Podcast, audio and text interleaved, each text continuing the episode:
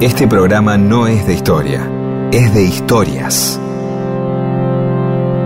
Historias para que no haya silencio, porque el silencio tiene demasiado prestigio. Y solo es bueno para dormir o para cuando no hay nada que decir. Mundo disperso. Historias de la vida y todo lo demás.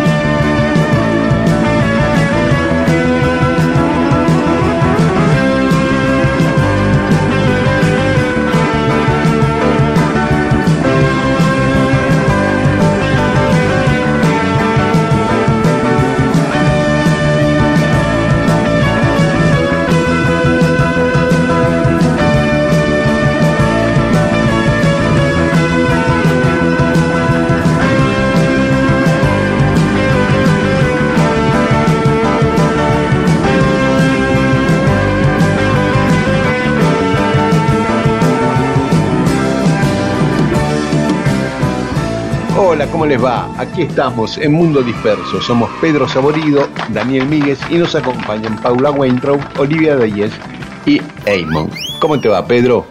Muy bien, no tengo mucho más que agregar que eso. Empiezo el programa, salvo que vos tengas algo para comentar, yo estoy dispuesto a empezar el programa, mandar música ahora si es necesario y arrancar de una vez por todas. Sí, pero tengo una cosita, una cosita que nos había contado Ariel Scoccia Ledesma, era una historia interesante sobre las gaseosas, que dice que entre fines de la década del 40 y principios de los 60, Coca-Cola no podía venderse en la provincia de Santa Fe. ¿Por Estaba qué? prohibida. ¿Por qué? Porque el código bromatológico de la provincia exigía que las empresas revelaran al Instituto Bromatológico la composición exacta de sus productos. Y como Coca-Cola se negaba a revelar su fórmula, Santa Fe no autorizaba que se venda Coca-Cola en la provincia. Mira qué acto de soberanía absoluta, qué acto soberano, perdón, ¿no?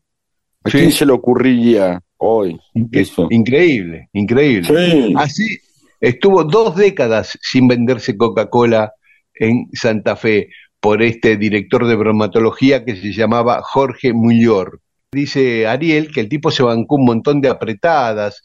Es más, él siendo liberal, Mullor, tenía un excelente vínculo con el ministro de Salud del peronismo, con Ramón Carrillo, e incluso participó en la confección del Código Bromatológico Nacional a pedido de Carrillo.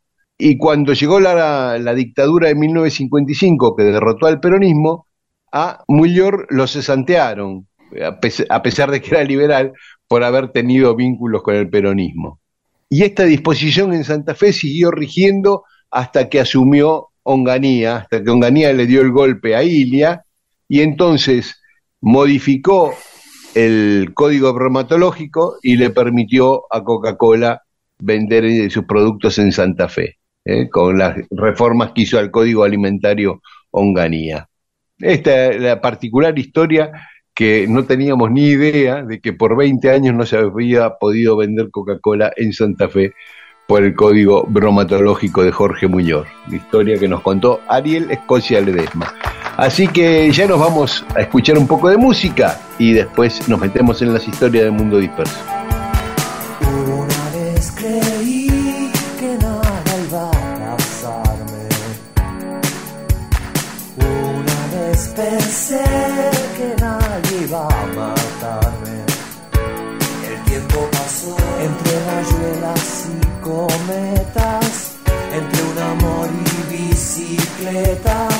Y aunque estuviera solo, sabía jugar aunque quisiera llorar.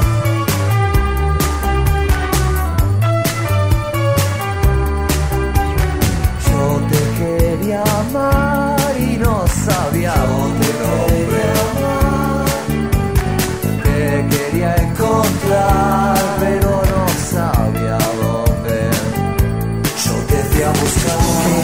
todo fuera eterno.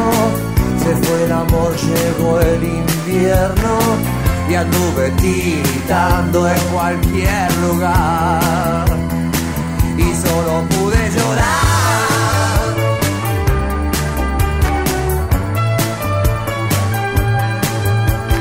Alcanzar lo interminado,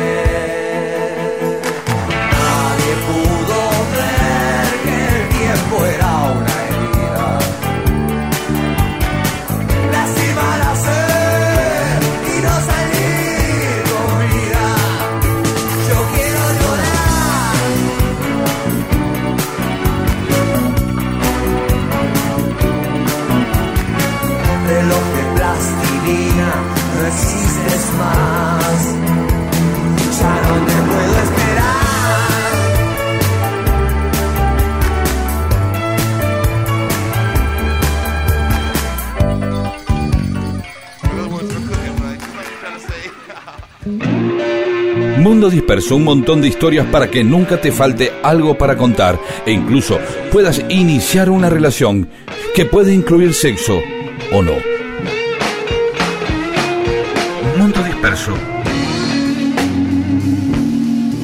Y en Mundo Disperso, hoy vamos a hablar de un tema que nos contó Gabriel de Salvador de Bahía, en Brasil. Y entre los que nos contó él y lo que averiguamos nosotros, armamos esta historia, que es la del hundimiento del Vapor América. Un barco Bien. que hacía el trayecto de Buenos Aires a Montevideo. Este barco naufragó el 24 de diciembre de 1871, el día de Nochebuena. Iba de Buenos Aires a Montevideo, como les decía, murieron 141 personas y 67 se salvaron. Sí, horrible. El barco era de Bartolomé Bossi, que además era el capitán, además de ser el dueño, era el capitán del barco. Era un barco muy lujoso que competía con otro que era más rápido pero menos lujoso. Eran los dos barcos que iban de Buenos Aires a Montevideo. Este Bartolomé Bossi era un genovés muy amigo de Garibaldi, de Giuseppe Garibaldi. Incluso había sido testigo de casamiento de Garibaldi con Anita Ribeiro. Nosotros contamos esa boda y no sabíamos que Bossi era el padrino. Ahora reaparece en esta otra historia Bossi. El barco zarpó a las 6 de la tarde del 23 de diciembre del 71, Sarmiento era presidente de la Argentina, con 208 pasajeros. Iban algunos tipos muy conocidos, como Germán Burmeister, que era un sueco que dirigía el Museo de Ciencias Naturales de Buenos Aires, el adversario del Perito Moreno, por ejemplo. Iba Mariano Billinghurst, iba Alejo Arocena, que era el presidente del Banco Provincia, que llevaba a sus dos sobrinos, Pelayo y Ramón, a distraerse a Uruguay porque sus papás acababan de morir en la epidemia de fiebre amarilla. También iba Augusto Marcó del Pont, que sería un ancestro de Mercedes, y Carmen Pinedo, que era sobrina del ministro Federico Pinedo, también ancestro del Pinedo del PRO. Así que ahí este, se juntaban todos los nombres ilustres. Salía muy caro el pasaje porque ya te digo, era de, mucho lujo. Y también iba Luis Viale, que era un comerciante italiano que, entre otras cosas, fue el fundador del Hospital Italiano de Buenos Aires. El barco zarpó y lo que quería Bossi era que el Villa de Salto, que era el otro barco que iba a Uruguay, el menos lujoso pero más rápido, no llegara antes que él. Entonces, las máquinas iban a todo vapor. Había un pasajero que se llamaba Augusto Roll, que conocía mucho de esto y le pareció algo raro, ¿no? Entonces fue a, a la sala de máquinas y le dijo al tipo que operaba eso que tenía que bajarle la presión porque si no eso iba a estallar. Y el tipo le dijo, sí, ya se lo dije al capitán, pero no quiere, porque siempre que salimos más o menos a la misma hora con el Villa de Salto, me hace hacer lo mismo para que nosotros lleguemos antes. Entonces Roll subió a donde estaba el capitán y le dijo lo mismo, che, tienen que bajar la presión porque esto es peligroso. Y el capitán le dijo, no se preocupe, yo sé lo que hago. ¿Qué hizo Roll? Fue a su camarote a agarrar el salvavidas, por las dudas. Uy, ¿de verdad? Sí, sí. Uh, Y a la una y media de la mañana una hora y media después de, esa advertencia que le había hecho Roll al capitán, se escucha una gran explosión. El barco se detiene, ya llevaba siete horas y media de viaje, era la mitad del viaje más o menos que duraba 15 horas a Montevideo. Y los pasajeros fueron a ver al capitán qué pasaba, y dijo, no, no pasa nada, este, es un tubo que explotó, pero no hay problema, a las nueve vamos a estar en Montevideo como estaba previsto. Pero a los pocos minutos se empezó a expandir el fuego por todo el barco. Incendió Oh, qué los botes, sí, se pudrió todo. Se incendiaron los botes salvavidas, la gente en medio del pánico no, no, no volvió a sus camarotes a buscar salvavidas, que también había en los camarotes. ¿Y qué hizo Bossi? Fue el primero que se puso el salvavidas y se, se tiró al mar, el capitán. Y, y atrás de él saltó toda la tripulación, dejaron a los pasajeros arriba del barco. Y después hubo esce- escenas horribles y de mucha generosidad. Como siempre pasa en situaciones extremas, se ven la, la condición humana, ¿no? Por un lado, un hombre con un puñal le arrebató el salvavidas a otro que tenía a su nena en brazos y se ahogó el tipo y, y la hijita. Horrible. En cambio, al revés, Luis Viale, el fundador del hospital italiano, tenía puesto su salvavidas y vio que Marco El Pon y su mujer Carmen Pinedo flotaban sin salvavidas. Ella estaba embarazada, Carmen. Y Luis Viale se sacó su salvavidas y se lo dio a la mujer, a la mujer embarazada, y él se ahogó. También murió el presidente del Banco Provincia y los sobrinitos. Y uno que se salvó se llamaba Ramón Artagabeitía, que llegó nadando a la costa uruguaya. Pero mirá lo que era el destino de este tipo. 40 años después iba a morir en el Titanic, cuando se hundió el Titanic. Ah, bueno. Se salvó, se salvó acá y después fue pasajero del Titanic y murió en el Titanic, Ramón Artagabeitía. El otro barco, el Villa del Salto, fue el primero que llegó a auxiliarlos, ¿no? Eh, rescató al capitán Bossi y, y a 67 personas más. De Bossi nunca se supo nada, ¿no? Estuvo detenido un poco en Uruguay y después se supo que murió en Niza en 1890. Y a Luis Viale, el diario de la Nación hizo una colecta para hacer un monumento de él. Y esa estatua primero fue colocada en la Recoleta y ahora la podemos ver en la Costanera Sur, ¿no? Por su heroica. Y después la calle Luis Viale también, ¿no? También está la calle, exactamente. Y de ahí el nombre de Mauro Viale.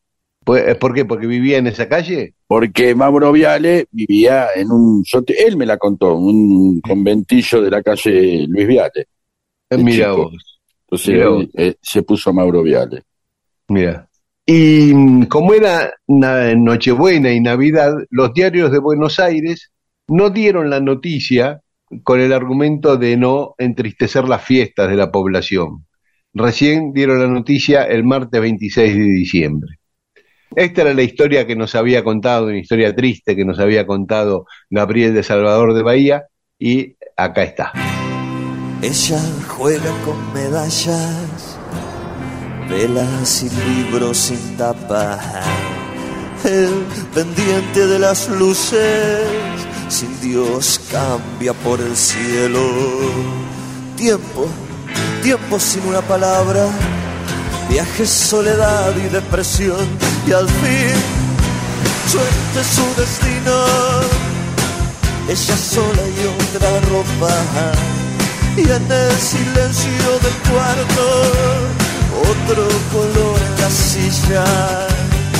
y eludió su nariz en la espuma de las olas los rebotes del sol coronaron su final.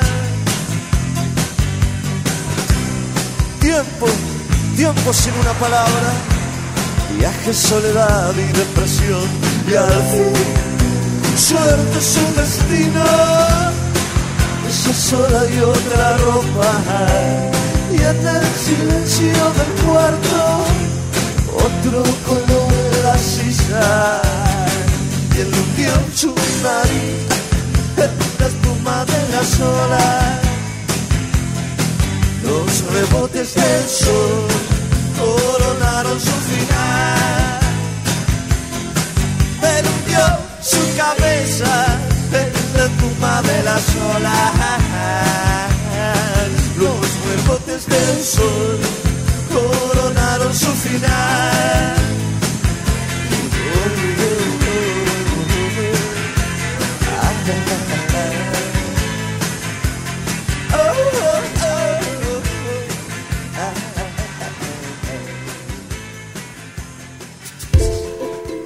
Para fiestas, cumpleaños, encuentros en la puerta del colegio y en cualquier ocasión en la que hay que comunicarse con otra persona, existe Mundo Disperso, el programa que provee historias que unen a la gente y la hacen más buena, porque se comunican entre sí. Y ahí charlan y se hacen amigas.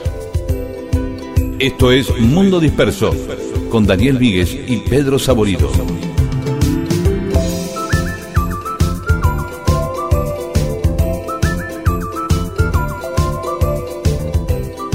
Y en Mundo Disperso tenemos mensajes de los oyentes. Pablo dice que en relación a escuchar de manera distinta los temas a partir de que se entera alguien de la participación de algún otro artista, le pasó con We Love You de los Stones eh, cuando se enteró que en los coros estaban McCartney y Lennon. Mira, yo no lo sabía. La escuché unas 20 veces distinguiendo las voces, las voces Beatles. Ahora voy a ponérmelo a escuchar yo.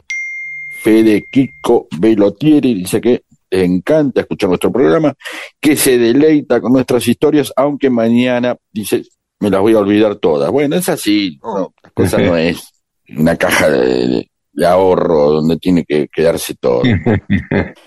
Fui muy amigo de Beto Sotragni y él quedaba alucinado con las historias eh, de ensayos y viajes, etcétera, etcétera, de otros ídolos de la música. Me gustaría escuchar algún tema de Beto con Moro, claro, cuando tenían la banda Moro Sotragni. ¿sí? Gabriel Salguero, el próximo 13 de junio se cumplirán 49 años del estreno de la película La Patagonia Rebelde. ¿Podrán contar la historia del rodaje y consecuencia de ese film? Sí, lo vamos a hacer, por supuesto. Y bueno, y aclara que nos escucha desde el paraje Alto Río Percy, en Esquel, Chubut.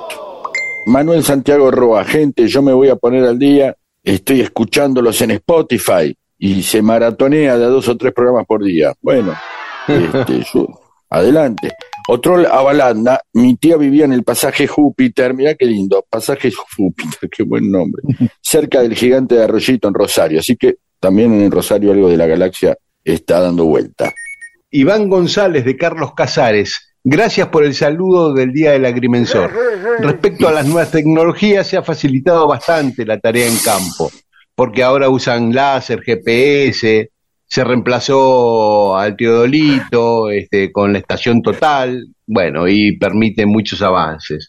Dice, cada vez que sale a medir, trata de decir dos cosas, o que va a pasar una autopista por ahí, o que posen para la foto, dependiendo del entendimiento del curioso que se arrima a preguntar. Y claro, porque cuando uno ve un agrimensor no sabe, es todo un misterio, hay un suspenso ahí que se arma, ¿no? No es alguien que está haciendo algo, sino es alguien que está midiendo para que se vaya a hacer algo después. ¿Qué es lo que Claro. está haciendo? ¿Por qué está ahí? ¿A qué le está apuntando? ¿Qué es ese aparato? Trabajando por el destino. Algo van a hacer acá. Si uno toma medidas de algo es porque algo va a hacer, ¿sí? Claro. Algo se va a construir. En- Entonces, es una manera de generar como un suspenso. Eso, yo le recomendaría a mucha gente, si tiene ganas de generar un suspenso, que salga con un teodolito como a mirar o medir Sí, un aparato. Y si no tiene, que camine despacio por un shopping anotando en una libreta. Uno podría decir, ¿por qué no en el celular? Porque uno en un celular no queda claro si está anotando algo o simplemente está mandando mensaje de WhatsApp, ¿sí? Pero Claro. si uno agarra, saca fotos y anota en una libreta o simplemente mira, va despacio mirando los negocios y anotando, pero no a la vidriera, porque van a pensar que está anotando precios. Uno tiene que mirar arriba, mirar el nombre del negocio y mirar hacia adentro un poco. Y va a generar una paranoia espectacular Claro. eh, para disfrutar, ¿sí? sí. Este, y Hugo Colase Sí. dice, hace unos domingos nombraron a la película Made in Argentina, de la que fui director de fotografía. Mirá vos. Claro. En lo personal, mi primer viaje a Nueva York. En lo profesional, mi primer trabajo con un equipo extranjero. Y dice que nos escucha siempre. Qué grande, Hugo Colase. Es que la mayoría de las películas argentinas que me gustan, casualidad o no, el director de fotografía fue Hugo Colase. Será por el que está él y hace una excelente fotografía, por supuesto. ¿Y sabes cuándo escuché por primera vez el nombre de Hugo Colase? Por mi amigo Fernando Spinner. El primer trabajo de Fernando Spinner fue un corto, como empiezan casi todos los directores, Testigos en Cadena, que ganó premios internacionales y el director de fotografía de ese primer corto de Fernando Spinner, ¿quién fue? Hugo Colase. Harakiri, los escucho todos los domingos desde Francia, desde hace años que nos escucha desde Francia, mirá. Y dice que allá a la distancia se acuerda de los chocolates nevados. ¿Te acordás de esos, los nevados? Sí, De- sí, siguen, sigue sí. estando todavía. Sí, y dice que de las radios que escuchó en el mundo, la radio argentina es la mejor. Mirá vos. Mira qué bien, Muy bien. sobre todo. Un abrazo, Harakiri. Rubén Ubaldo Lobo dice que siente lo mismo que cuando era chico, que esperaba el fin de semana para ver dibujitos animados. Dice que nos espera con esa misma Ah, qué lindo. Muy lindo. Es para no creerlo, profe. Enrique Simoncelli, en la serie de Netflix El último bastión, la temática es la independencia del Perú. San Martín sale muy bien parado como un humanista que evitó algunas batallas contra los realistas. Bolívar queda como un dictador hambriento de poder, pero el que queda como más hijo de puta es Bernardo de Monteagudo. Lo pintan como un mujeriego, sin códigos, un transero y muy dado a las intrigas palaciegas. ¿Qué saben de este último personaje? Bueno, eh, le han Contamos. destacado eso, ¿no? Sí, nosotros pero el tipo contamos la va a estar historia de Monteagudo. que, No, que no la la tiene- se lo mandamos a buscar. buscarla, ¿sí o no? No, no, no, no. Bueno, no, Pero puede, si quiere, puede buscarla, si no, otro día la podemos volver a contar o contar otro aspecto. Monteagudo era un tipo así intenso, muy patriota, así era muy mujeriego, era, era muy lindo y muy atractivo y bueno, hacía uso de esa belleza. Pero por otro lado, era muy arrebatado, ¿no? Y por ahí San Martín le decía, baja un cambio, pero San Martín lo quería mucho a Monteagudo y, y- y- y lloró mucho cuando lo asesinaron en Lima.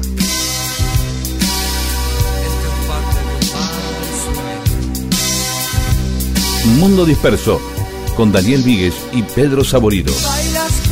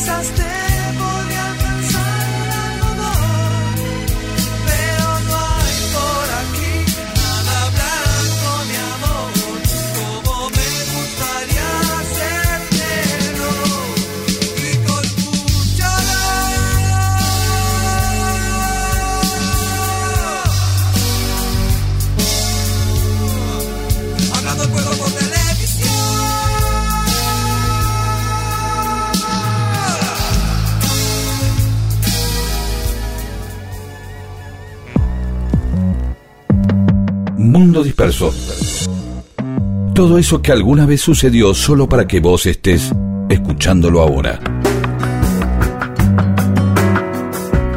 Y en Mundo Disperso, cosas que pasaron un día como hoy, 21 de mayo.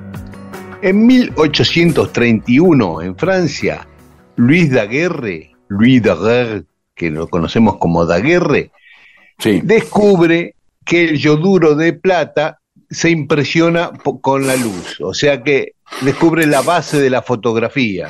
Claro, ya se la de aguerrotipo o ya la había hecho Eh, antes. Son dos No, no, no, después fue la, de, la daguerrotipo. Mm, El Ah. daguerrotipo lo inventa él mismo, por eso lleva su nombre más adelante, que eran imágenes únicas, no se podían hacer copias del daguerrotipo. Ah, Eh, así que bueno, ahí empezó lo- los pininos de la fotografía. hay algo ahí que es un tipo, ¿cuánto hace ya? ¿Qué año? Y 1831 va a ser 200 años. 200 años, ¿entendés? Mm. Alguien 200 años antes ah, pasó algo que dice, bueno, ya no hace falta pintar nada más o copiar en pintura la cara de alguien, y así fue pasando año a año, ahí se, y- y empezó la, la selfie de alguna manera, o las fotos hoy, y la, el- la cantidad de fotos que sacamos, ¿no? Eh, pero eso, empe- eso empezó ahí, digamos, todo tiene un origen, a alguien se le ocurrió, como es, es el día de hoy que la gente, todos, la mayoría de nosotros, no sabemos cómo funciona una fotografía. No, se oxida la, la luz, oxida determinados componentes químicos y hace que tomen determinados. El otro día le expliqué a, un, a, un- a una persona cómo funcionaban los cassettes, la cinta magnetofónica, no lo podía creer. Me parecía más increíble que lo digital. ¿Sí? El ordenamiento de partículas de hierro que según los impulsos eléctricos que recibe, este, se ordenan de determinada manera para que cuando eh, se haga el, digamos, el proceso contrario, es decir, un imán lea, la cabeza imantada, lea eh, esas, esas mm, partículas de hierro dispuestas de tal manera que hacen que se escuche el bajo de John Deacon, ¿entendés? Claro. bueno, es eso, es eso. O sea, toca la Sí, guitarra eh, este, Spinetta, eh, toca un tatillazo Rodolfo García y eso hace que eléctricamente las partículas se ordenen de una manera y quedan así fijadas, es como una foto del sonido.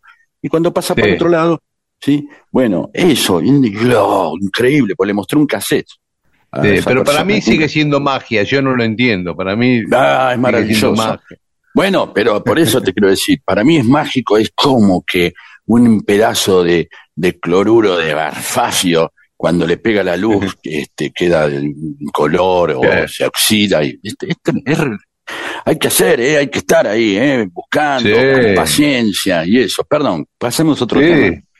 Y el otro tema es que en 1904 se fundó la FIFA, la Federación Internacional de Fútbol. Siete países nada más la fundaron. Francia, Bélgica, Dinamarca, Holanda, España, Suecia y Suiza. ¿Viste? No estaba Inglaterra. No estaban de entrada. No estaba. No, Increíble, No, la de siempre. Y sí, porque nosotros lo inventamos, el fútbol es nuestro y no Claro, queremos que los en la demás isla se sí, mantenemos el volante a, a la derecha, porque somos Sí. así. Sí, sí, sí. El 21 de mayo también fue un día propicio para que las cosas salieran mal. Mira, varias cosas salieron mal un 21 de mayo. En 1911, en Francia, había una demostración aérea, los primeros aviones, aviones muy precarios, y dos aviones se estrellaron en el aire y murió el ministro de guerra de Francia, ahí, en esa exhibición. Todos mirando y ahí se les muere el ministro adelante de los ojos. Dos años después, en 1913, en la costa de Newport, en Estados Unidos, un barco de la Armada norteamericana quiere probar un nuevo torpedo Uh, y se le estrella en la propia nave. ¡Bum! Se hunde el barco que tiró el torpedo. Y en 1946, eh, un físico que trabajaba en el laboratorio de Los Álamos, eh, en Nueva México, eh, sufrió un accidente nuclear en- durante un experimento, ¿no? Uh. Este, sí, tenía como dos tazones, como dos bol, uno arriba de otro, y quiso sostenerlo con una lapicera en el medio. Se le zafó la lapicera, se eh, produjo la explosión radiactiva al juntarse los dos tazones y murió, ¿no? uh, Sí, sí. Ya te acordás una vez, unos meses antes le había pasado lo mismo a, a otro, que lo contamos en Mundo Disperso, que también se le cayó un, estaba comiendo y mientras Sí. comía estaba ensayando y se le cayó un pedacito de no sé qué arriba de no sé qué y también crepó. Otra cosa que, que salió mal. En 1947, entre Paso de los Libres y Uruguayana, Juan Domingo Perón, presidente de la Argentina, junto a Eurico Gaspar Dutra, presidente de Brasil, inauguran el puente que va de Uruguayana a Paso de los Libres, que tantas veces cruzan los argentinos para ir a veranear a Florianópolis. Este, Mira vos, gracias a Perón, sí. Sí. En 1963, durante el gobierno de Guido, el que Sí. había asumido cuando voltearon a, a Frondizi, asume José Alfredo Martínez de Oz como ministro de Economía. Después Ah, iba a volver a ser ministro de Economía durante la dictadura. Pero re jovencito ahí. Y ya había sido durante la dictadura Ah. de Aramburu, Lonardi y Roja, la del 55, había sido ministro de Economía de Salta. Ah, Ya, le ya- gustaba. Sí, Sí, mientras fuera ilegal el gobierno, él agarraba. sí él, dice. El por ahí lo llamaban de uno democrático y dice, no, no, no me claro, pinta. claro, Yo claro. ahí, listo, cosía. Y el otro día en la Toda Feria del Libro, cuando que hicimos este, una presentación del programa de Mundo Disperso en la Feria del Libro, justo enfrente era el pabellón José Alfredo Martínez de Oz. Sí, pero debe ser otro. eh. Tenés razón. Eh, hay un pueblo que se llama Martínez de Oz que tiene un equipo que se llama Independiente de Martínez de Oz. Mirá. Creo que Claro, claro, por sí, la zona de Lincoln, creo que se llama Martínez de Oz el pueblo, y, y si no, después, después buscamos. Sí, no, sí, es sí. un apellido ahí, no creo que sea por ese, debe ser por otro No, de no, no, no es por ese, no, debe ser un antepasado, claro que vinculado a Es la sociedad un apellido rural. patricio. En 1969, en Rosario, se produce el Rosariazo contra Onganía, Uh. contra el gobierno de Onganía. Ella eh, había habido una protesta de los universitarios en Corrientes, donde habían asesinado a un estudiante, entonces en repudio a eso se produce esta, esta marcha en Rosario, donde además asesinan a otro estudiante en esta marcha. El mismo día del Rosariazo, en Los Ángeles, el asesino de Robert Kennedy, de Bob Kennedy, es condenado a muerte. Ah, Y no, pasó a la historia. No, no, porque no es lo mismo que el asesino de John Kennedy. Sí. El Robert Kennedy tenía un, un par de rangos menos, era Aparte senador. lo, lo, lo mataron después, entonces. Sí, claro. Girán Villara Girán se llamaba el asesino. Uh, yo no sabía. Mira, en cambio el otro, uno se acuerda. Eh, sí, totalmente. Lee Harvey. Oswald y después de Jack Ruby, o Ruby, que es el tipo que lo mata a Lee Harvey Oswald. ¿no? Debe ser uno de los primeros asesinatos eh, eh, transmitidos, mediatizados, ¿no? En vivo. Sí, no sé si sí, vivo, tremendo pero por eso. lo menos delante de La foto del momento, sí, sí, la foto del momento la tengo muy presente. Sí. este, cuando le están disparando. Y en 1972, en el Vaticano, un tipo va con un martillo y empieza a darle al rostro de la Virgen en la piedad, del monumento de la piedad de Bonaro, de Miguel Ángel, de Bonarotti. Sí. Y lo paran. Rompió a martillazos, sí, lo pararon, después la restauraron, pero eh, era un tipo que estaba loco. Y en 1850 nace Giuseppe Mercalli, el sismólogo, eh, que por eso los terremotos se miden en escala Mercalli o en escala Richter después, ¿no? Claro. Este, sí, yo lo tengo más los por hinchas de. Mercalli, claro, ese porque es más nuevo. eh, Richard, Charlie, Richard era, eh, ya- era yankee y como que perfeccionó la escala Mercalli, dicen los que saben. Ah, Pero bien. están los hinchas de Mercalli y los hinchas de Richter. Eh, en 1938 nacía Ana Diosdado, una actriz argentina, pero que se destacó mucho en España. Nació en la Argentina y vivió acá hasta los 12 años, porque sus papás eran republicanos y estaban exilados en la Argentina. A los 12 años se fue a España y allá, bueno, hizo toda una carrera como actriz, escritora, guionista. Fue la que escribió y fue la actriz protagónica de Anillos de Oro con Imanol Arias, que acá tuvo mucho éxito. Y después también de Segunda Enseñanza con Maribel Verdú, Héctor Alterio, Bardén, eh, Ana Torren. De ahí, de Segunda Enseñanza, salieron un montón de actores y actrices que después fueron famosísimos. Gabino Diego, el de Adiós Cigüeña Dios.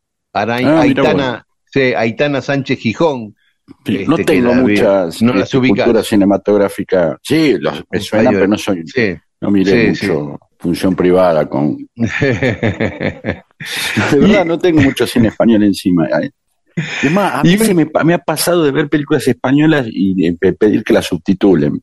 claro, Pero- sí, le pasa, le vale pasa que sí, Bueno, chicos, yo cuando uno está vi en el cine solos en la madrugada y no entendí nada. Claro, ¿viste? Una vez le pregunté a, José Sacristán por algo de solos de la madrugada.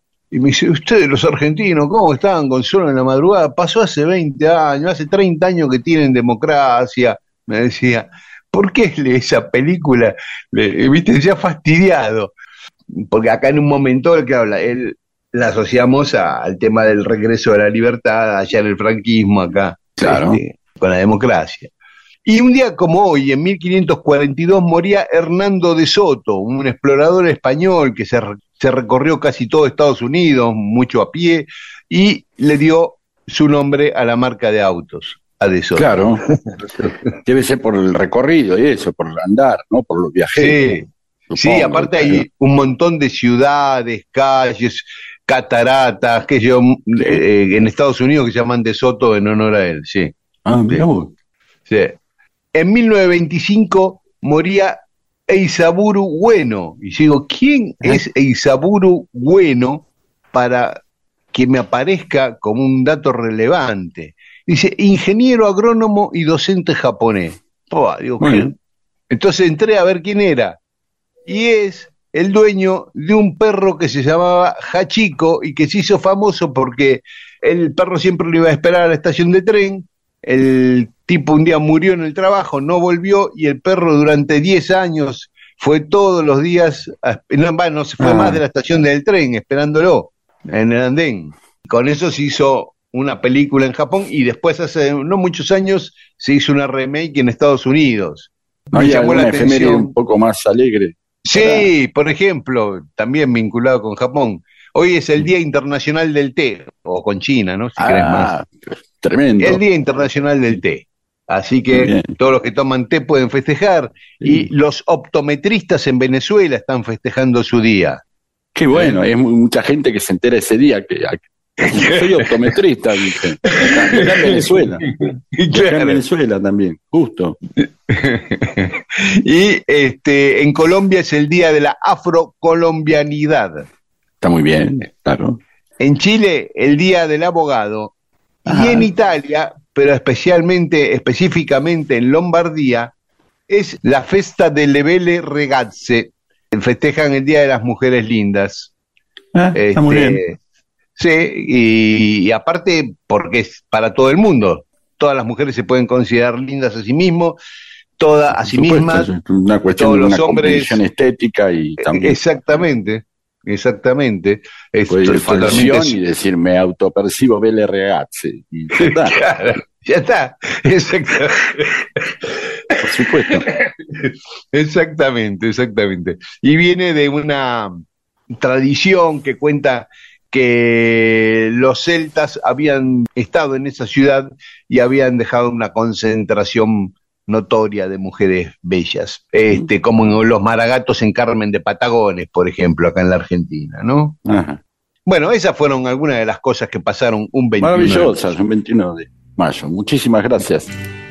Habla conmigo, viejo perro blanco. Habla conmigo, abre tu quebranto cuando quieras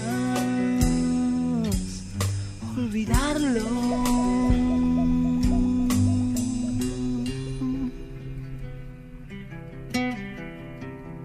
Tu quebranto. Habla conmigo, perro de la lluvia, habla conmigo, solo tú conoces la vendimia la calle.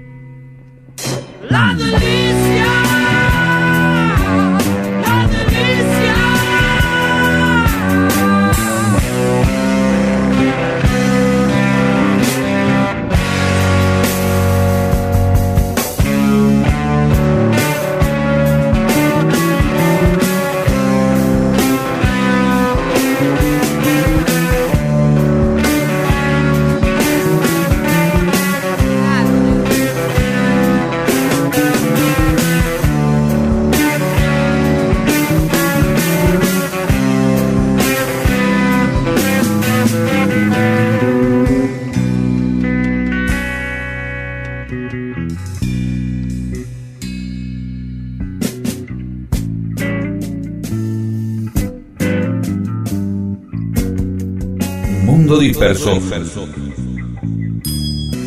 Una conversación que iniciarás con alguien va a mejorar tu vida, va a suceder pronto. Es mejor que tengas temas para animarla. Mundo Disperso, un atentado al incómodo silencio.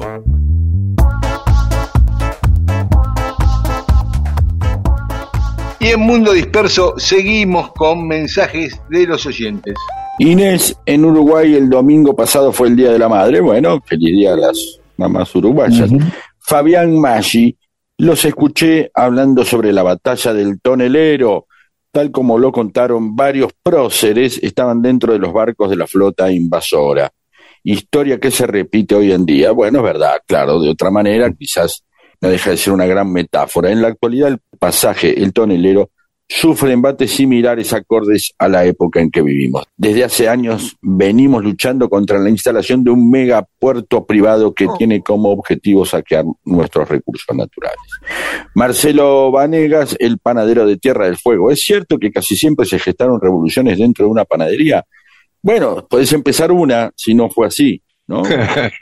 Sí, ¿por qué no? Pero eh, sí, en café, en- es más, uno tiene, lo tiene más eh, idea en bares y clubes, ¿no? Porque estaban ahí, se juntaban a boludear y ahí se empiezan a gestar las cosas. En panaderías, Sí, no había sé. muchos anarquistas, ¿no? Anarquistas panaderos. Claro, así que seguramente de ahí vienen los nombres de las facturas, ¿no? Y todas esas cosas que ya se sabe, y si no se sabe, las vamos a contar.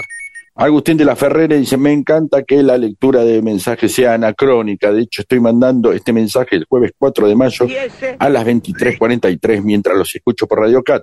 Y ya que estoy, les, claro, estoy diferido. Uno manda un mensaje y viene 20 Claro. días después le contesta. Y está bien, como, es como una manera de rescatar el género epistolar. Y ya que estoy, les pido que alguna vez, por favor, hablen de la batalla del Río de la Plata y el acorazado Graf Spee y el comandante Hans Langsdorff. Sí, sí, bueno, ya hablaremos. Carlos Fernández Zampayo, me gustaría que hablen de grandes científicos como Giordano Bruno, Kepler y Galileo, que tuvieron que enfrentarse a la Inquisición. Ya notamos. Lo que nos pasa ahora con el medio ambiente se parece bastante a toda esa época. Cuando alguien habla sobre los efectos de los hidrocarburos, minería, fracking, glifosato, etcétera, el establishment lo anula, ¿verdad? Bueno, claro, claro, es, es verdad. También los científicos eh, sufrían ese tipo de, de censuras y persecuciones. Eduardo Claramunt de San Isidro, a lo mejor puede encontrar algo. Estamos con un montón de mensajes que piden cosas, ¿viste? Que Sí, piden que sí, contemos sí. historias. Eh, alguna vez la gran labor de Fray Luis Beltrán, fabricante de armas para el ejército de los Andes. Sí, señor, la vamos a contar. Guille de Tigre, me encantó conocer a los personajes detrás de las canciones. Quiero más. Pablo Borgia, Cervantes y Shakespeare no murieron el mismo día. O mejor dicho, sí, pero solo nominalmente, porque vivían en lugares distintos donde regían calendarios distintos. Chequen, pero creo que en Inglaterra no hubo calendario gregoriano como hasta 1750 y pico. Sí, es cierto, es Mm. cierto, Pablo. Ya lo habíamos contado la historia esta, pero el otro día no queríamos aguarles eh, la cosa de que era el Día Claro, Internacional del Libro. exactamente. Digo, O sea, el día, el, el Día Internacional del Libro, que es depósito de conocimiento, sabiduría, ciencia, eh, ya está errado.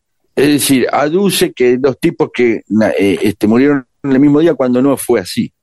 ¿No? Por esta Claro. diferencia de, de utilización de los cal- del calendario gregoriano. Entonces, nosotros, pues, mejor dicho, Daniel Míguez, yo no, prefirió obviar esa idea, más allá de que acá el, el oyente nos manda a chequear, chequen, dice, ¿no? Como diciendo, Sí. muchachos, Le pifiaron. mandando cualquier, le pifiaron, y es verdad, le pifiaron, pero en realidad Sí. no le pifió, es algo peor, eligió omitir la exactitud para continuar este primer error que es haber declarado el Día del Libro el mismo día que murieron Cervantes y Shakespeare cuando en realidad no murieron el mismo día. Todos. En realidad Claro. cierra muy bien, che, la lengua castellana, el inglés, los Claro. clásicos.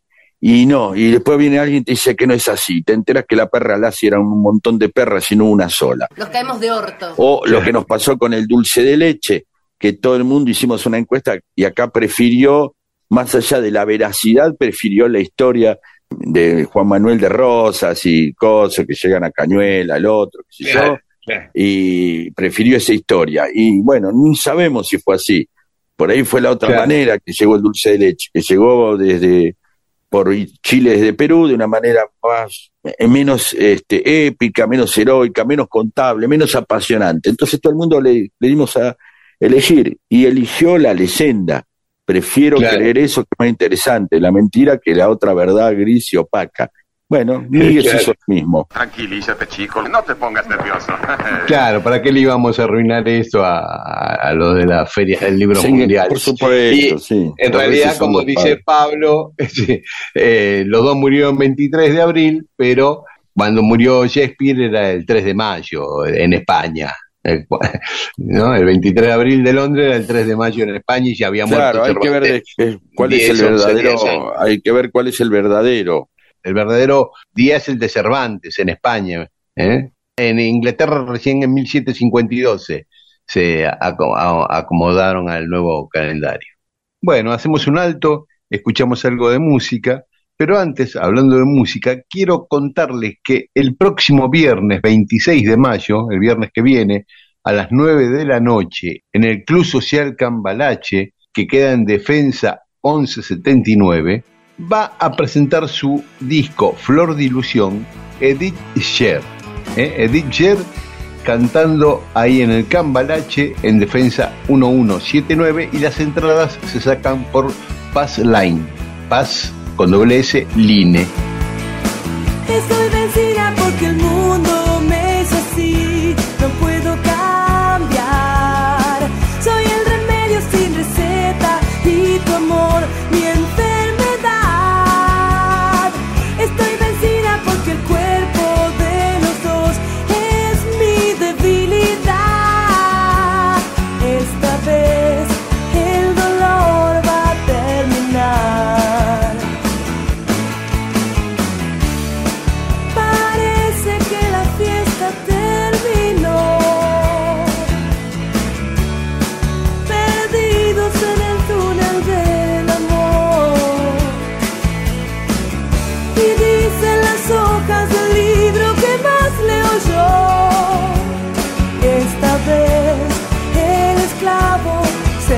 before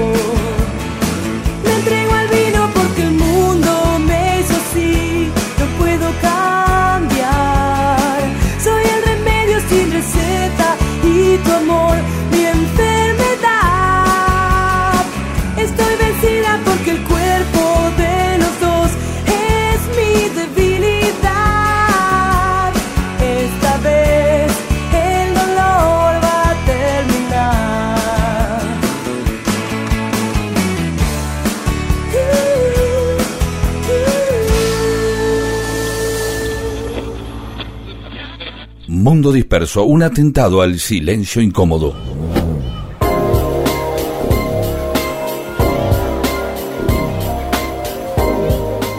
En una ocasión, Pupa y Claudio, desde Córdoba capital, nos Sí. pedían que contemos la historia de la pileta Pelo Pincho, la querida Pelo Pincho, que alegra tantos veranos. Sí, y que aparte este, se vuelve tan clásico que casi le, le- le da nombre al artículo, ¿no? Al- Es un, como un genérico, ya directamente como la cinta Scotch. Claro, Eh, todo el mundo sabe lo que es una pelo pincho, ¿no? Por más que uno por ahí dice, bueno, ¿qué es pelo pincho? Un personaje, pelo pincho y cachirula, que yo no sé, personaje, o la forma quizás de decirle a una persona que tenía el pelo en punta, no sé, supongo. sí, Pero acá apareció Sí. como el nombre de, de- de algo que aparecía, aparte del pelo pincho, era, había un dibujito, un tipo, un pibito ahí nadando, que era medio un pelo Ah, pincho. eh, en la publicidad.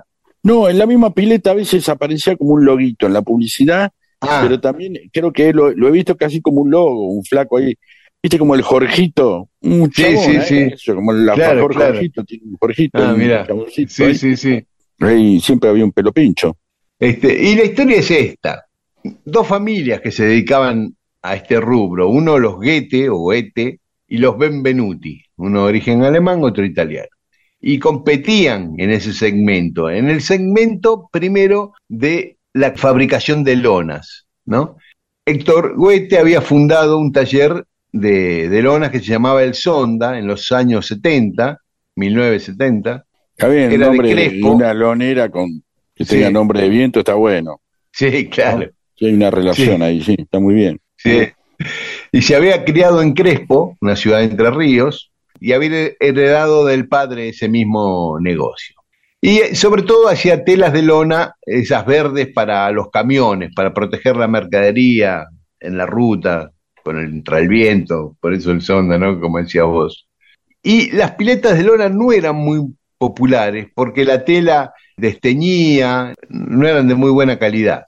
Pero todo cambia en 1974, porque los, her- los hermanos Benvenuti empiezan a utilizar la tela vinílica, que es la que tiene actualmente Ah. la pelo pincho, que es medio como de plástico, ¿viste?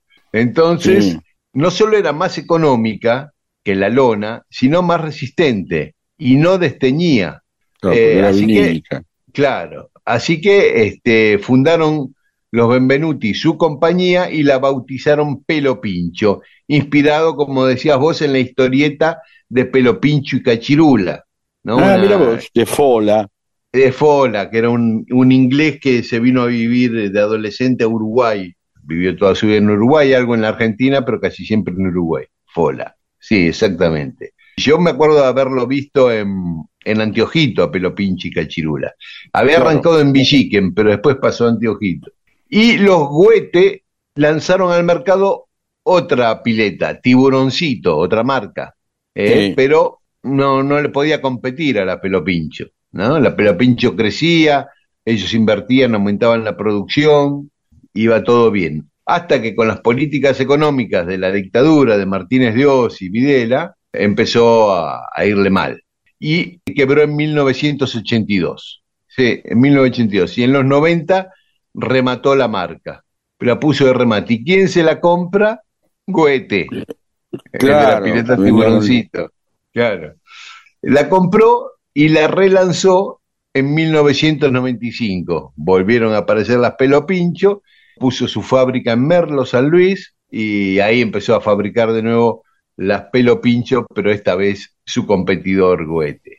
Así que bueno, esta era la historia de las Pelo Pincho. que nos Interesante, aparte cómo una marca continúa a partir del competidor, ¿no? Es decir, Sí. casi que la- el Benvenuti ahí este, tiene que entregar casi como una bandera, ¿no? Un Claro. triunfo fuerte, porque dice, bueno, rematamos la marca, nos hicimos unos pesos, pero mira quién le quedó, ¿sí? Claro. Eh, no sabía, Sí, pero bueno, lo que conoce la historia, lo que conoce la gente, lo que conocen todos esos eh, veranos, es la marca y no lo que trasciende detrás, ¿no? Así Claro. que, digamos, ese, la pelo pincho es, es, es para una biografía de marcas de la vida de uno, ¿no? No, Claro. las golosinas, los artículos, la ropa, vivimos rodeados de marcas y pelo pincho es un es, es- es parte de la biografía, de la, de la historia de la Argentina y también de la historia de mucha gente, ¿no? Es una marca que entra, que entra en la biografía de la gente, una biografía Claro, de marca, yo, ¿no? yo compré una pelo pincho cuando mi hija era chiquita, pero como yo vivía en un departamento, la pedí a mis viejos que tenían un fondo en la casa, y yo la compraba y la ponía en el fondo de la casa de ellos. Entonces los fines de semana la llevaba a, a mi nena a la casa de mis viejos para que esté en la pelo pincho en verano. Por supuesto. sí, sí, sí, todos tuvimos historias con la pelo pincho, salvo que tenga ya una historia con, de, de casas quintas, con piletas de material y de venecita. Y, Eso es una Así- aspiración. La pelo pincho Claro. tiene algo como de, de- tiene algo como de consuelo, tiene algo como de solución, ¿no? Nunca Claro. tiene la profundidad, uno no se puede tirar. Pero viste que después empezaron a aparecer unas pelopinchos gigantescas, ya Claro. como opción, como opción a una pileta, digamos, de material, ¿no? Que decir, che, mirá el piletonazo que tiene, no es tanto quilombo, la desarmas y listo, qué sé yo. Así que bueno. Bien, Así que Pupa y Claudio de Córdoba Capital nos pidieron la historia y acá estuvo la historia. How long, how long will I slide or separate my side? I don't, don't believe it's been slitting my throat. Am. Voice through a photograph. I thought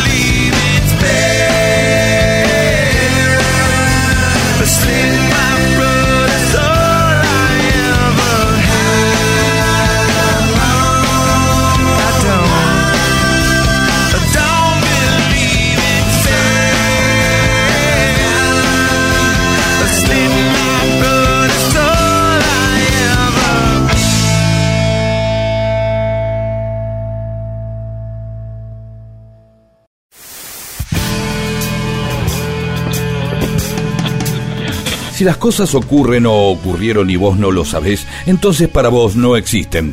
Dale existencia a la historia escuchándola. Mundo disperso, eso que existe cuando vos lo escuchás.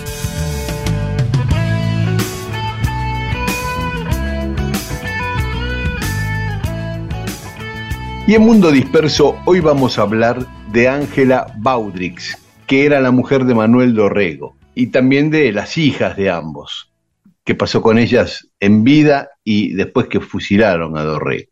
Ángela había nacido en Buenos Aires el 2 de octubre de 1799, era de una familia de mucha guita, conoce a Dorrego cuando ella tenía 12 años y Dorrego 24. Se ponen de novios un tiempo después, los padres de Ángela no lo, no lo querían mucho a Dorrego, pero en 1815 igual se casan en San Isidro. Ella tenía 16 y él 28 cuando se casan. Al año siguiente nace su primera hija, Isabel, en 1816. Ángela apoyaba totalmente las ideas republicanas y federales de Dorrego, de su marido. Es más, corregía los textos que Dorrego escribía para la Crónica Argentina, que era un diario de, de, tendencia federal, ¿no? Y que se oponía al directorio y al centralismo porteño. Y por ser opositor a Pueyrredón tuvo sus problemas, Dorrego. Ya habíamos contado en Mundo Disperso su exilio, primero en Jamaica y después en Baltimore, en Estados Unidos, porque fue desterrado por Pueyrredón en marzo de 1817.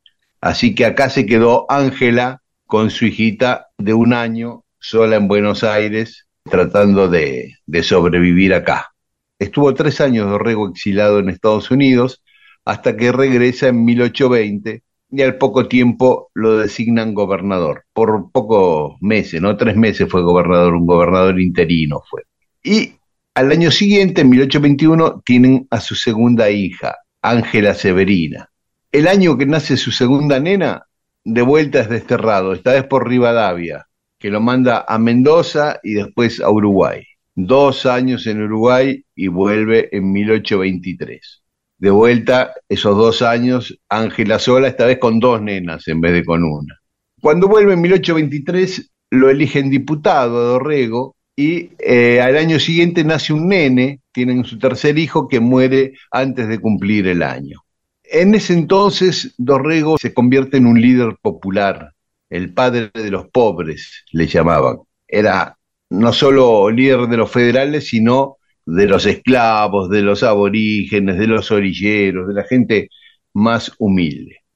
Este perfil, perdón, ¿aparece sí. recién ahora o siempre tuvo ese perfil, Dorrego? No, siempre. O se fue, o se fue dando en, los últimos, en, en esa época ya, se sí. fue consolidando ahí. Todas sus ideas federales y republicanas se afianzaron en su estadía en Estados Unidos, ¿no? Que, donde regía ya el sistema republicano y federal. Ahí como que confirmó en, un país que ya lo, ejercía que para él eh, era el mejor método de gobierno. Pero tenía ideas muy avanzadas, muy populares. Bueno, quería poner el voto universal ya en 1820 y pico, hacer una constitución republicana y federal como la de Estados Unidos, y cuando fue gobernador, en 1827, tomó medidas que a, la oligarquía de Buenos Aires ni a los ingleses les convenía. Puso precios máximos a los productos, ¿no? a los alimentos, prohibió la leva forzosa que hasta ese momento obligaba a los pobres a incorporarse a, al ejército. El ejército, claro. Y suspendió la deuda externa, el pago de la deuda externa que había contraído Rivadavia con la Baring Brothers, porque pagaba intereses usurarios todas esas causas fue, eran motivo suficiente para que lo quisieran derrocar, ¿no? Ya Inglaterra lo, venía anunciando, el, el, cónsul inglés acá escribía al Foreign Office que iban a dejar que Dorrego asuma como gobernador porque no iba a tener otra salida que firmar la paz con Brasil y después ese iba a ser el motivo por el cual iba a derrocar, haber firmado la paz con Brasil. O sea, una cosa maquiavélica tremenda. Así llega el primero de diciembre de 1828, donde todo el grupo rivadaviano, digamos, eh, le da el golpe, lo ponen a la valle, ahí le lo mandan a la valle a derrocarlo y nombran gobernador a la valle, y el 13 de diciembre lo fusila en Navarro. Antes de morir, le dejan escribir un par de cartas. Una de esas cartas se la escribe a Ángela, a su mujer. Dice, mi querida Angelita, en este momento me intiman que dentro de una hora debo morir. Ignoro por qué, mas la providencia divina en la cual confío en este momento crítico así lo ha querido. Perdono a todos mis enemigos y suplico a mis amigos que no den paso alguno en desagravio de lo recibido por mí. Mi vida, educa a esas amables criaturas. Sé feliz, ya que no lo has podido hacer en compañía del desgraciado Manuel Dorrego. Y después le escribe dos esquelas a su hija. A una le dice, mi querida Angelita, te acompaño esta sortija para memoria de tu desgraciado padre. Y otro a Isabel, mi querida Isabel, te devuelvo los tiradores que hiciste a tu infortunado padre. Todas esas cosas se las mandó a través de la Madrid, que era compadre de él, pero que era unitario, y estaba con él ahí junto a la valle. Cuando Ángela y las nenas, se, las hijas en ese momento tenían 6 y 12 años, las hijas de Dorrego, cuando lo fusilan. Cuando se enteran de la noticia estaban en una estancia de la familia Wright en Punta Lara, porque cuando Dorrego sale de Buenos Aires ante la inminencia del golpe, las manda a, esa estancia a Punta Lara que se queden ahí. Así que ahí se enteran de la muerte, del asesinato de, Dorrego. Paramos, escuchamos un poquito de música y seguimos contando cómo fue la vida de Ángela y las chicas después del asesinato de Dorrego. No, no dejarlo así. Las cosas que no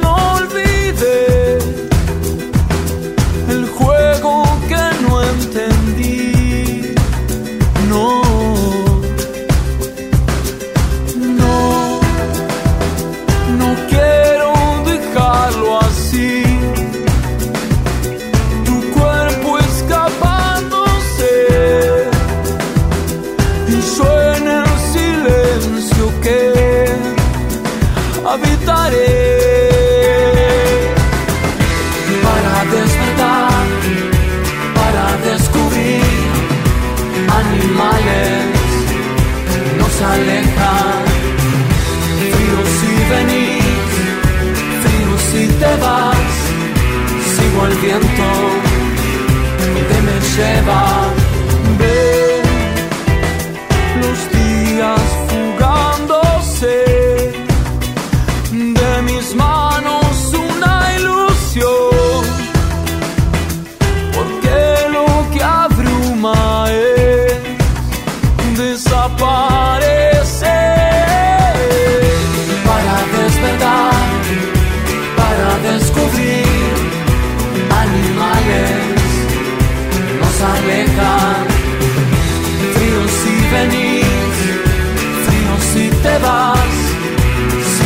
viento donde me lleva.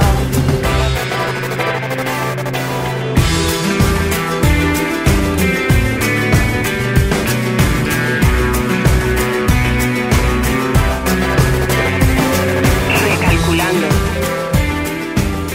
Seguí dispersándote con Mundo Disperso. Recalculando. Miles de historias que no le importan a nadie. ¿O sí?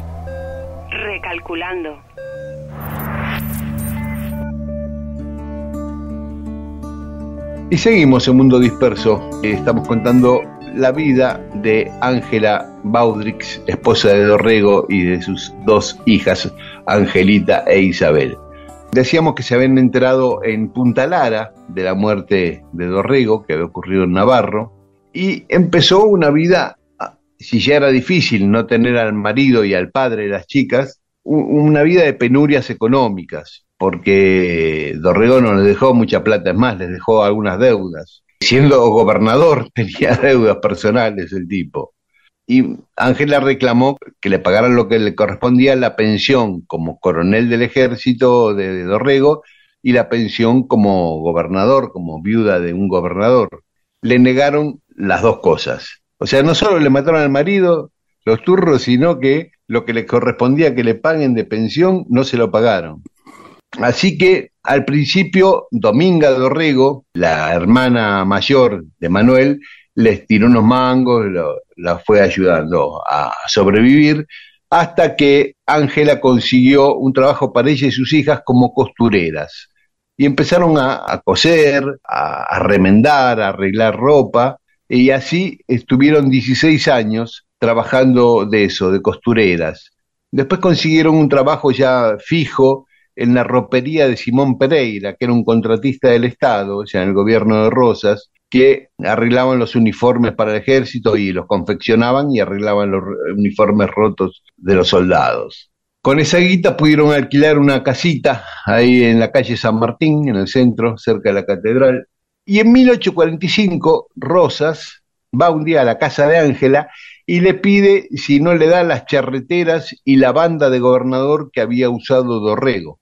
Y ella se lo dio, le dio las dos cosas. Y quizás como una compensación, Rosas ahí le dio una pensión. Después Urquiza se la aumentó, después que derrotó a Rosas, y Mitre también se la mantuvo. Ángela murió el 7 de abril de 1871 en 25 de mayo, en la provincia de Buenos Aires, que no pude averiguar por qué Ángela Baudix estaba en 25, viviendo en 25 de mayo, que era un pueblo fundado hacía poquitos años. Así que si algún oyente tiene ese dato, alguien que vive en 25 de mayo, en las cercanías, a lo mejor lo sabe.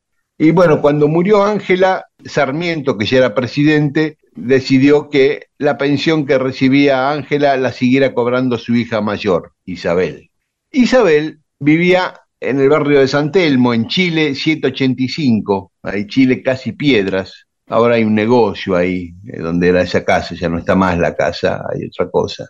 A Isabel fue la que más le pegó la muerte de, de su papá. Desde ese 13 de febrero de 1828 vistió de luto, toda su vida vestía de negro, nunca se casó, nunca se puso de novia, le llamaban la solitaria, siempre estaba triste. La otra hermana sí se casó y tuvo varios hijos. Y en esa casa, que vivió tantos años, en Chile 785, cada 13 de diciembre se reunían la familia de Dorrego en torno a Isabel y hacían una ceremonia.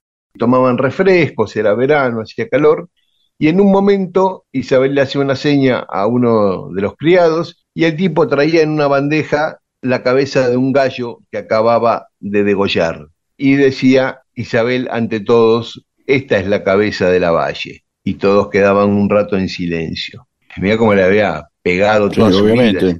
Isabel murió en 1888 a los 71 años, pero tuvo tiempo de ver otro oprobio más contra la familia de Dorrego. En 1868, Mariano Miró Dorrego y Felisa Dorrego, que eran primos hermanos y estaban casados, porque por ahí en las crónicas siempre dice la sobrina de Dorrego, Felisa, estaba casada con Mariano Miró. Y en ningún lado dice algo que descubrí, los historiadores deben saber, pero yo lo descubrí leyendo páginas de genealogía, que Mariano Miró también era sobrino de Dorrego.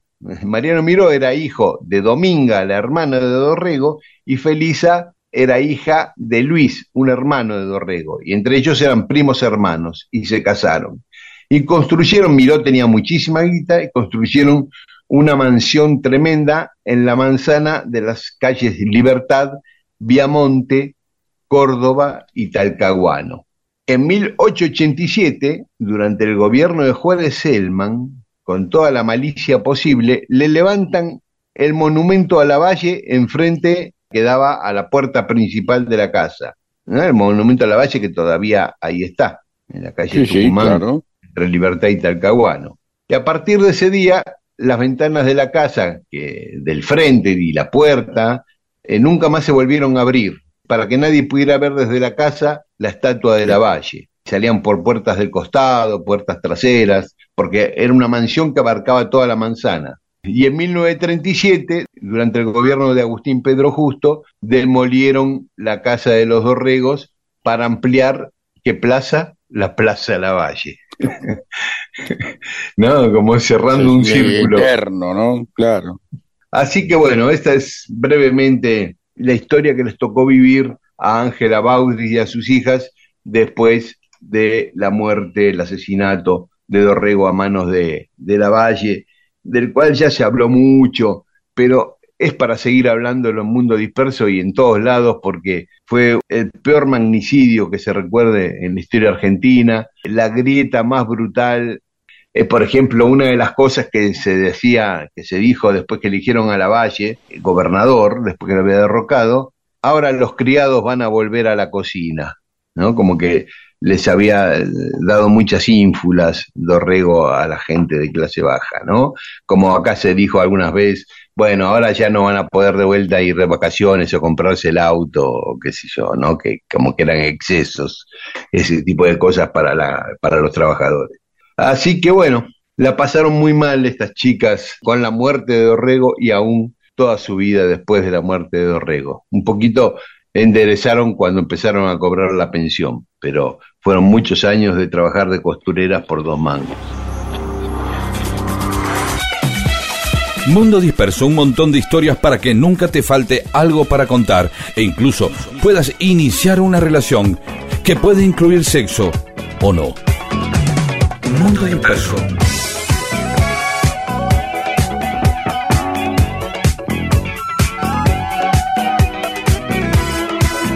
Y en Mundo Disperso tenemos más mensajes de los oyentes. Adelante. Eh, Alicia Mónica Martínez. Querides, Fanasterio de Fourier era una especie de kibutz autosustentable. Era hombre del siglo XVIII. A mí me interesa mucho ese tema para pensarlo como soluciones a los problemas actuales. ¿eh? Y bueno, un día dijiste, Pedro, que ibas a hablar del Fanasterio de Fourier, pero eh, ahí Alicia se anticipó.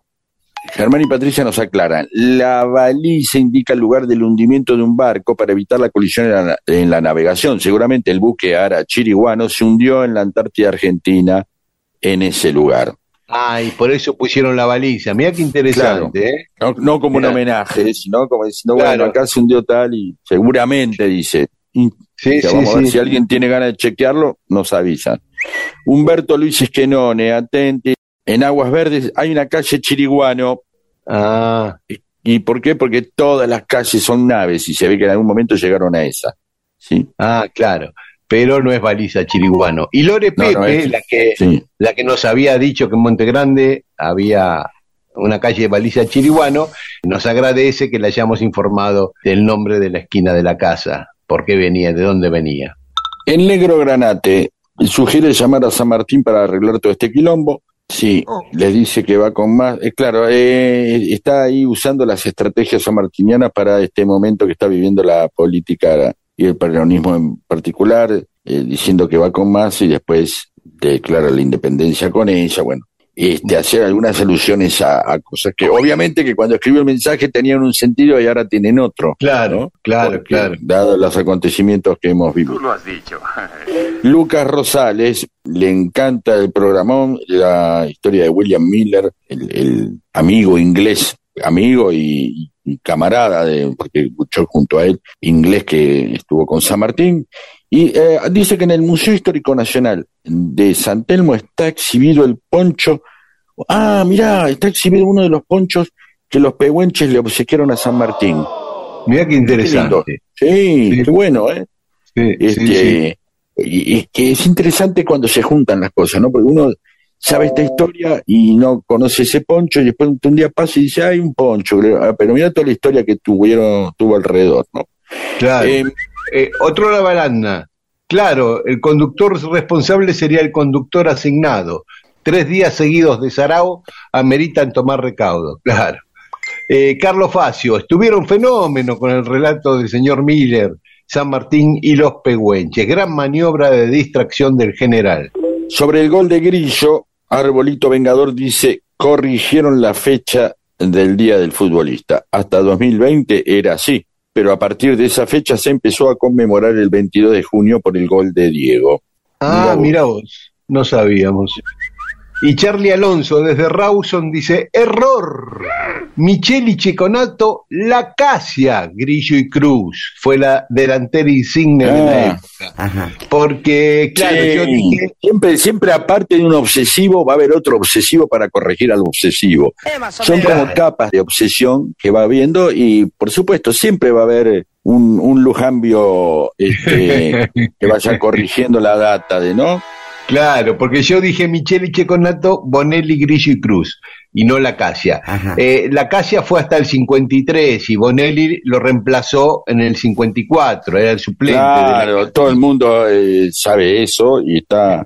pero la, Eh, la delantera de la selección siguió siendo la de Independiente, Claro. eh, metiendo a Bonelli en lugar de la Casia, tanto en Independiente como en la selección. Ajá. Me encanta. Eh, Sobre el crucifijo de Miguel Abuelo, Gabriel desde Salvador, sobre apitos, apitos o apitos, no, la verdad que no sé, de Madeira, aquí hay varias formas. La indicada es de samba con forma de cruz. Miguel lo usaría para el marinero bengalí. Ah, sí, yo también tuve siempre esa idea de que lo usaba ahí. ¿sí? Ah, mira, mira, porque habíamos dicho, claro, que era un, un silbato para el samba. Y mm, Walter Leonardo Vera también le encantó la historia de Miguel Abuelo y que nos escucha desde San Juan. Saludamos entonces a Lilian Electra, a Cristian Chiminelli de Saladillo, a Yolanda Belli y a Guillermo Fons. Y también a Marcelo Cautere, que eh, nos escucha viajando hacia Merlo, en San Luis. eh, Patricia Álvarez, a Jorge Palacio y a Daniela Pari, que nos escribió y es una compañera mía de jardín de infantes y de secundario. Mira, la perdí en el primario, pero le hice el jardín de infantes y después me la volví a encontrar en el secundario a la gran Daniela Pari, queridísima. Así que un beso grande. Y gracias a todas y a todos.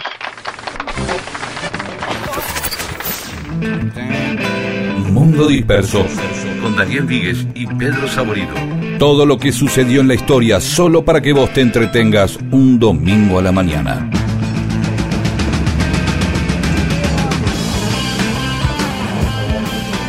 Y ya entramos en el último tramo de Mundo Disperso. Este mes se cumple un nuevo aniversario de 100 años de soledad, el famoso libro de Gabriel García Márquez, que salió un 30 de mayo de 1967. Y siempre se elogió con justicia la tapa de Vicente Rojo, el, el artista que era español de nacimiento, pero mexicano por adopción, porque sus padres, como tantos españoles, emigraron a México durante la dictadura de Franco. Así que se lo puede considerar mexicano totalmente, a Vicente Rojo. Que hizo esa famosa tapa blanca con unas guardas azules, con cositas rojas, ¿no? La famosa tapa de 100 años de soledad. Pero, pero, hubo una primera etapa de 100 años de soledad. En la primera edición que se editó en Buenos Aires, 100 años de soledad se la editó Sudamericana en Buenos Aires, la primera edición que hubo. Y tenía otra tapa, tenía una tapa que había hecho una artista plástica argentina que trabajaba para Sudamericana, que venía de haber estado trabajando mucho en Nueva York y estar muy influida por su amigo Andy Warhol. Y esta chica, que se llamaba Iris Alba y firmaba como Iris Pagano, hizo la primera tapa de 100 años de soledad.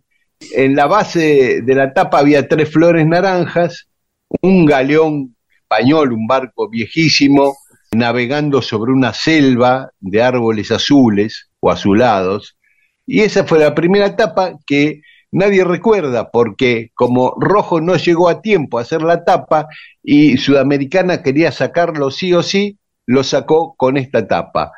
Cuando reimprimieron el libro ya estaba el dibujo de Rojo que acompañó a todas las ediciones desde ese momento hasta ahora de 100 años de soledad.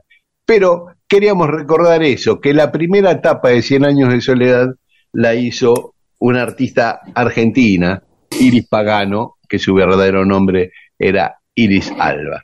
Por supuesto, es un buen dato para terminar el programa. Así que muchísimas gracias a todos y nos vemos la semana que viene. ¿O hay Exactamente, aquí. No, no, es despedirnos nada más. Bueno. Hasta el domingo a las 12 aquí en Radio Nacional. Y este programa lo pueden volver a escuchar esta medianoche en Nacional Rock 93.7 de la FM.